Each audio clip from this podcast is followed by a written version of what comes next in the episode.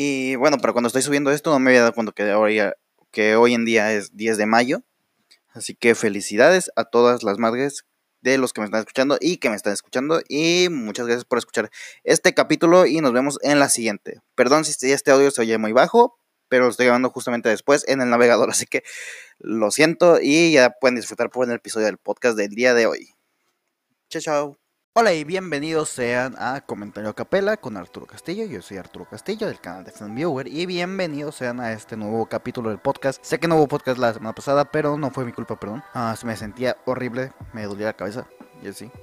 Y por eso no grabar podcast nada más. igual, tarea. el mismo problema de siempre. El cual es que me dejan tarea justamente para un día que ocupó para grabar esto, que es el sábado. Ya que esto se sube el domingo. Yo lo grabo un día antes para que pues no afecte mis tiempos y así. Así que aquí estamos ahora. Y bueno, quería platicarles que he estado viendo más series que películas últimamente. Por eso no han visto tanto movimiento de, de análisis, crítica, de de recomendaciones en la página de Facebook y así, sino que he estado viendo series y con series me refiero a solo una, que es Club de Cuervos. Que pues en esta ocasión vamos a hablar de ella, más que nada, ya que no la he acabado todavía y es el problema. E, es, es uno de los puntos que quiero tocar. ¿Por qué?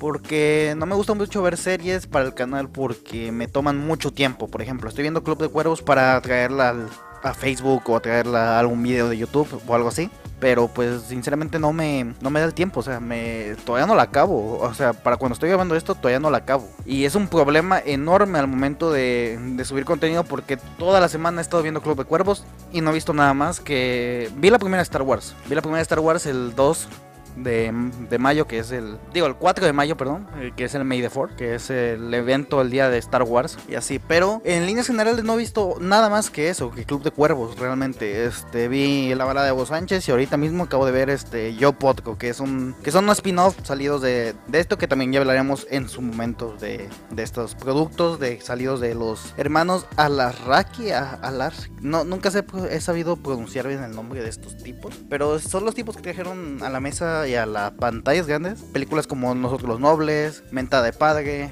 Daniel y Ana. O sea, son precursores en el cine de comedia de México, ¿sabes? Gracias a ellos tenemos esta pandemia que se llama la Romedia Romántica. Romántica, güey, ¿sabes?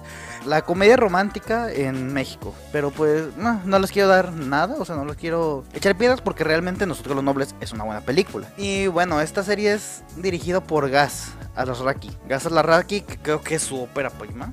O sea, de los hermanos Alasraki tienen más cosas, pero pero de esto creo que solo nosotros los cuervos, digo nosotros los cuervos, Club de Cuervos es la única obra que tiene aparte de, de trabajar en nosotros los nobles como escritor y guionista. Pero como director, esta serie es la principal que tiene. Y datos no me gustó mucho la serie, que digamos. O sea, Club de Cuervos en sí no me gustó para nada. Tiene muchos fallos no argumentales. La historia sí está muy bien escrita, muy bien hilada. Los personajes tienen cierta profundidad mientras te pillas iglesias en la serie. Pero en líneas generales está muy mal dirigida. O sea, ah, hay momentos que estuve subiendo estados en Instagram y en WhatsApp, para los que me tienen en WhatsApp, en los que recalco directamente un error es otro tras otro de dirección, de secuencia, de progresión y secuencia, ¿sabes? O sea, estos momentos en cuanto estás grabando una toma y para la siguiente toma hay otra cosa pasando, ¿sabes? Cuando no estaba pasando nada en esta toma. Y hablo de tomas, no de escenas. Ojo, que una escena se compone de varias tomas. Hablo de que no hay coherencia entre toma y toma. Hay una parte en que Jiménez Cacho, que es el personaje, no me acuerdo cómo se llama el personaje, pero está Jiménez Cacho con un cigarro y se lo mete la boca en esa escena, en esa toma, perdón, y cambiamos de toma y el cigarro lo tiene eh, otra vez en la mano y cruza de brazos, así es como que acabo de ver que se lo metió a la boca, déjaselo en la boca, por favor, o sea, no, no ha pasado ningún segundo desde que se lo puso en la boca para, para que ya esté abajo, y es como que esos detalles son los que me hacen hacerme para atrás en darle una buena crítica al Club de Cuervos. No me encantó, o sea, no me fascinó, odié los personajes, solo me gustó el personaje de, ¿cómo se llamaba? Mm, no recuerdo bien los nombres, sinceramente, o sea, es que es el problema de Club de Cuervos. A menos que te apellides Iglesias, no tiene relevancia en la historia. Hugo Sánchez es el más emblemático, creo que es el único nombre que me acuerdo aparte de, los apodos de los demás. Por ejemplo, Potgo, este, el Zombie, Alex, Axel, pero eso me acuerdo más por, el, por los spin-off que por la misma serie. Y ahorita hablaremos de eso también. Pero digo, estoy hablando de que no me acuerdo de todos los personajes. Me acuerdo de los protagonistas, que es Chava Iglesias y Isabel Iglesias. También tenemos a Antonio de la Vega, que hizo a Rafael. A Rafa, ya, aquí lo tengo. Rafa me encantó el personaje. O sea, es de los pocos que están en la, en la escena principal, en la serie principal que tiene un trasfondo, que tiene un buen desarrollo de personaje, que tiene un arco que se va resolviendo poco a poco. Y eso, pero en cambio, el personaje de María de Trevillo y Luis Gerardo Méndez, que es Isabel y Salvador, respectivamente Iglesias, es que no tienen un buen desarrollo. O sea, los cambios son de la noche a la mañana, nada más. O sea, aceptan cosas como que sí, sí, y asumen cosas que sí. ¿Sabes? Y es algo de lo que odio. Es algo que odio de esta, de esta serie. Ya les había dicho hace la otra vez, en la casa de papel, Tokio. Es un personaje horrible se equivoca mucho, pero esto, esos errores no le cuestan nada, ¿sabes? O sea, no les cobran factura después. Igual acá. O sea, la historia transcurre causándoles problemas a ellos, pero no debido a que ellos se equivocaron, o sea, debido a que ellos provocaron ese problema directamente. O sea, el que son, primeramente son antagonistas estos. Pues María Treviño es antagónico de de Luis Gerardo Méndez, que es Chava Iglesias, y viceversa. Chava es este antagonista de Isabel. No hay ni buenos ni malos. Lo que pasa aquí es que a Chava le va mal porque Isabel le hace una jugada sucia. Igual al revés, a Isabel le va mal porque Chava le hace una jugada sucia. Y así se va desarrollando la serie. Pero no les cobra factura estas cosas, ¿sabes? O sea, no sé cómo explicarme bien. Les cobra factura en el sentido de que es un círculo vicioso. De que yo te hago algo y tú te vengas. No veo el verdadero desarrollo. Luego conviven solamente para ser este aliados. Nada más que nada, más que reconciliarse y eso. Son aliados porque tienen una causa en común, que es salvar al equipo de los cuervos. Ya dentro de eso como que se ven envueltos en empatía entre los dos y así. Pero pues no avanza mucho y no evoluciona mucho la trama que digamos en este sentido. Pero pues realmente esa parte no me gustó. No me gustó nada de Club de Cuervos realmente. Sinceramente ahorita no he visto el final. Apenas empecé la cuarta temporada. Y no me está gustando para nada la cuarta temporada. Siento que va a ser un final muy soso. Siento que el final va a ser como que van a ganar el torneo, la liga de clausura, perdón. Se van a quedar en primera división y todos felices. Siento que ese va a ser el final nada más. Porque hasta el punto que he visto, ah, van a pagar la deuda de este señor que no me acuerdo tampoco cómo se llama. Porque como dije, si no te pillas iglesias en esta serie, estás muerto. Y bueno, pues es que no sé, ese Club de Cuervos es, no sé, es, es horrible. O sea, me causa gracia. Hay unos chistes súper cagados. Me causa muchísima gracia Club de Cuervos, pero no, no me fascina la historia, me, me caga la historia en sí, o sea, me cagan los personajes, me caga la dirección de la historia, me caga prácticamente todos los aspectos que te deben de gustar de una serie, me cagan, o sea, excepto los chistes, la comedia es lo que me ha hecho llevar esta serie. Yo la estoy viendo simplemente porque es mi trabajo ver series para recomendarlas o para destruirlas en una crítica, o para alabarlas en una crítica igualmente. Pero no me, no me está gustando nada Club de Cuervos. Y esto me da mucha pena porque los spin-offs son muchísimos mejores. Claramente que esta serie. O sea, la balada de Hugo Sánchez ayer la vi completa. O sea, me, de un tirón me la completé. Y es como que, wow, ¿sabes? O sea, le dan un trasfondo a los jugadores. Los jugadores ya no son objetos. Hugo Sánchez ya no son objetos. El director este Fede ya no son, ya no son objetos de la pelea intrafamiliar de Isabel y Chava, güey. Son personajes por separados y tienen sus propios demonios, sus propios, sus propios problemas, ¿sabes? Y tienen su, su manera de llevar las cosas y de una manera espectacular. Y esto se debe a que el director de La balada de Hugo Sánchez es Mark Alaskaraki, que ya tiene un camino pavimentado completamente en esto del cine en cuanto a programas de televisión, películas, escritura de guion y todo eso. Es, es un. No va a ser que es un maestro, pero es buenísimo lo que hace, ¿sabes? tiene todo bien planteado. Por ejemplo, hizo. De hecho, es la cabecilla, la, la mente maestra detrás de Nosotros los Nobles, que fue una película que pavimentó el camino para el, destino actual del cine mexicano, que es la novela de la novela romántica, que es la comedia romántica, ¿sabes? Y otra cosa, también hizo Cuatro Estaciones en La Habana, Días de Navidad, Sexo y otros secretos. Y eso, o sea, él planteó un camino, planteó un camino a la comedia mexicana, realmente. Y ahí voy, a lo que quiero ir es que Jesús Zavala hace un Hugo Sánchez espectacular. O sea, el personaje de Hugo Sánchez es. Aquí tiene su evolución, tiene su arco argumental. O sea, empieza eh, siendo el, el Godín que conocemos, el mojigato de Chava Iglesias, que le va a hacer todos los mandados y todo eso, que lo mandan a, a la Liga de las Aves, al duelo de las Aves, perdón, que es un torneo en Nicaragua para los cuervos de Nuevo Toledo. Y, mm, y bueno, en ese momento lo vemos como que si fuera cualquier otro. Y, y en ese momento dije, también, es que esta serie no puede ser así, o sea, por Dios, no quiero ver una serie protagonizada por Hugo Sánchez cuando no tenemos, no tiene nada de personalidad en Club de Cuervos. O sea, tiene su personalidad planteada, pero no tiene un arco, ¿sabes? O sea, no es como que vamos a ver algo, o sea, no nos muestran ninguna problemática de Hugo Sánchez, no nos muestran nada acerca de Hugo Sánchez, la serie de Club de Cuervos. Y aquí vemos explotar todo al inicio, ¿sabes? O sea, vemos que va con su madre, el momento que le marca y está con Chava es espectacular porque deja a Chava para ir con su madre que lo trataba como que estuviera muerto. Y llega y sabemos que él, antes su familia se dedicaba, bueno, se dedica todavía en ese momento a vender ataúdes y querían involucrarlo a él a, este negocio. Pero Hugo Sánchez le caga, le caga, le caga. Él quería hacer algo más, pero terminó siendo un, pendejillo por ahí, o sea, un, ¿cómo se dice? Un gato de Chay Iglesias. Y es como que, ah, güey, qué feo, o sea, siento por Hugo Sánchez. Entonces va con Carmelo y Carmelo se va a encargar de, de abrir una tienda en, no me acuerdo si en, ah, es que no me acuerdo la ciudad en cuál era, sinceramente. Pero el chiste es que Hugo Sánchez se va a, Nicaragua al torneo. Y ahí podemos ver cómo el equipo no lo respeta. El equipo no respeta nada la figura de este, de Hugo Sánchez. Y wow, cuando va evolucionando la puta historia, es una maravilla. Es una maravilla en todos sus sentidos. Hugo Sánchez adquiere una personalidad nueva, adquiere valores, o sea, adquiere un valor para enfrentarse al equipo, que fácilmente son personas que le pueden romper su madre a Hugo Sánchez sin problema. Y güey, es como que espectacular, ¿sabes? Me quedé con la boca abierta de lo bien dirigida, lo bien escrita que está la balada de Hugo. Igual, el arco que tiene Fede en el en, este, en, esta miniserie es maravilloso porque y súper divertido. Porque es que en Club de Cuervos nos plantean ya esto. Es, es, lo único que nos plantea Fede, que es un mujeriego que tiene hijos regados por todo, por todo Latinoamérica. Cuando dice, este, hay una parte que dice, voy, voy a Veracruz con mi esposa, y, con mi mujer y mi hijo. Ah, la de, la de acá, de México, no sé, no me acuerdo bien. No, la de Argentina. No, y le dice, no, pelotudo, voy con la de Veracruz. No te estoy diciendo, y es como que, güey. este es un mujeriego. Pero ya que en la balada de Sánchez podemos ver eso materializado. Ya podemos las personas. Vemos a la esposa, vemos a los dos hijos y al amante de acá, de este lado.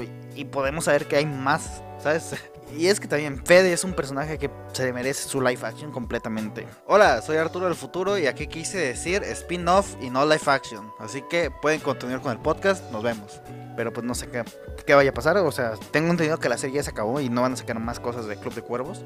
Pero sí, es un personaje muy chistoso, muy cagado, Fede. Y bueno, quiero irme a los jugadores ahora. Ahora los jugadores no son piones, no son, no son nada, o sea, son, son personajes. Son personajes que existen, que tienen sus demonios, que como ya lo había comentado, por ejemplo, está el caso de Axel, que lidia con que su padre es una leyenda del fútbol y ahora es un comentarista que no lo pela para nada. Y eso lo podemos ver reflejado en cómo este se relaciona con los demás jugadores y a este no, le dedica nada de tiempo y cancela hasta su cena que iba a tener entre el padre e hijo. También vemos al zombie. Este recurso sí me cagó. Este, este recurso del zombie me, me echaba para atrás muchas veces para ver la serie. Dije, es que si sigue con esta, este gag, no soporto la serie. Que es que un cuervo gigante y le empieza a gritar cosas como que medio dramáticas, perdón, le acabo de meter un golpe al micrófono por accidente. Ah, y les digo, como cosas súper dramáticas de que el poder lo tienes todo en tu interior y esta chingada, pero gritándolo, ¿sabes? Y, y, la edición de sonido no ayuda para esto, ¿sabes? La edición de sonido está en un sonido estable donde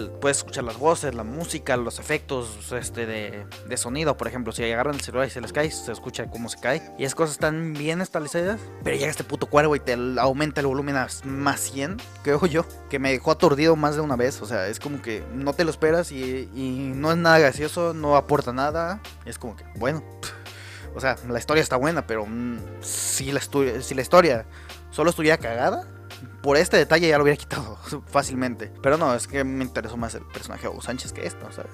Luego me gustó mucho el detalle de que todos hicieron veganos de la noche a la mañana. Fue, es, la balada de Ghost Sánchez es increíble, es maravillosa, está súper chistosa. De hecho, se me hizo mejor, muchísimo mejor a lo que han hecho Club de Cuervos hasta la tercera temporada, sinceramente. La cuarta, como les digo, no he visto nada, pero hasta la cuarta temporada, digo, hasta la tercera temporada, perdón, este, la supera con creces este, la balada de Hugo Sánchez. Toda la evolución que tiene, cómo se al final, cómo se relaciona con su equipo, que ahora son amigos todos, que todos se conocen, que todos tienen un arco, que tuvieron cierto protagonismo en esta serie, y así. También me gustó mucho que que Hugo Sánchez tuviera su romance y todo eso.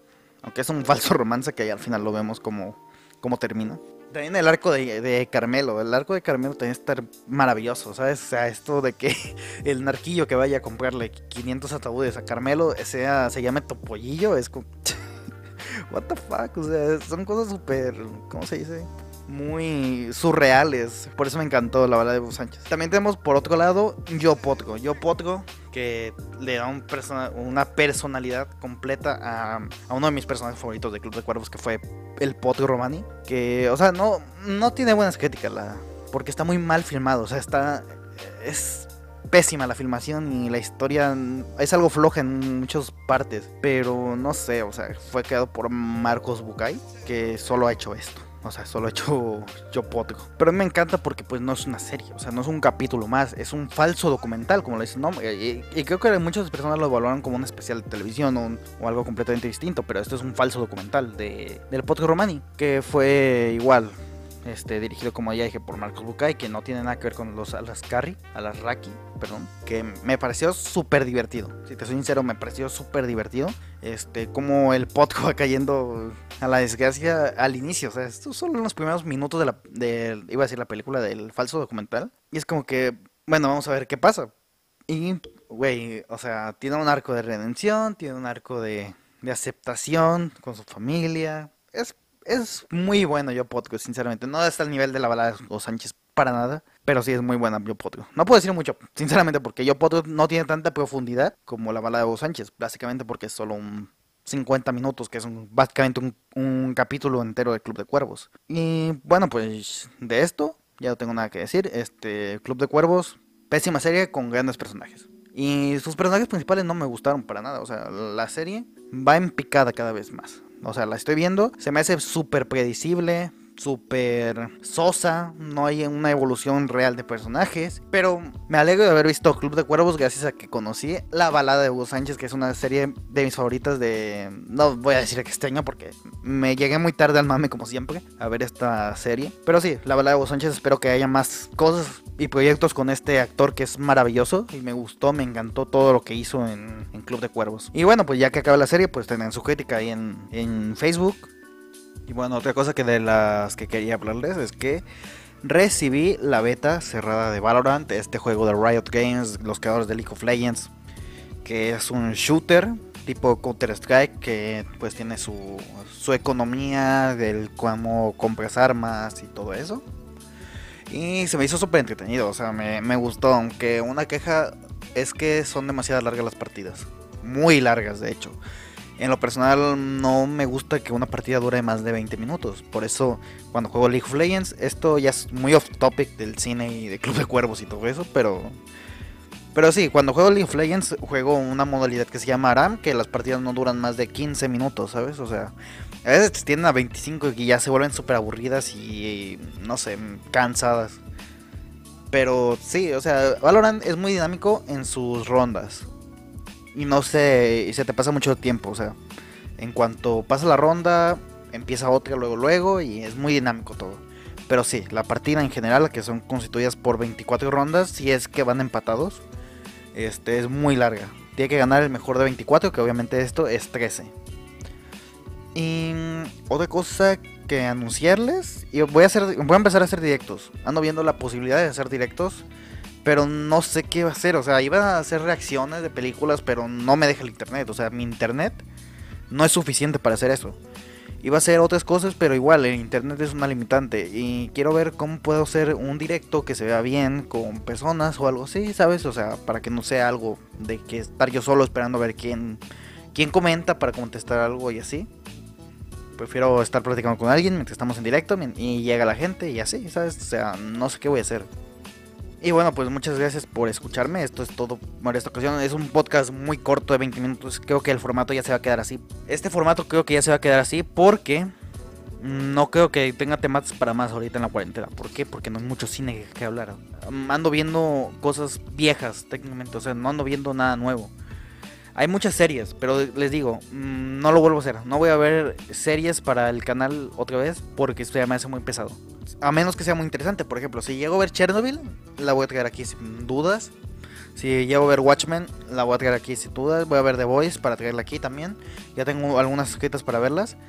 Y se las voy a traer aquí, sin problemas. Pero ya después de las que tengo notadas, no voy a ver otra serie porque sí me cuesta mucho trabajo en cuanto al ver películas y al mismo tiempo ver series. Es muy pesado. Y, o sea, no para mí. Para cualquier persona que lo haga, es muy pesado ver películas mientras está viendo una serie. ¿Por qué? Porque te pierdes el hilo y luego te pierdes la trama y tienes que estar haciendo anotaciones. Es demasiado trabajo que eso, ni dándole a la escuela o en línea, que pues ahora en la modalidad es en línea, es, es casi imposible para mí, para mis tiempos más que nada.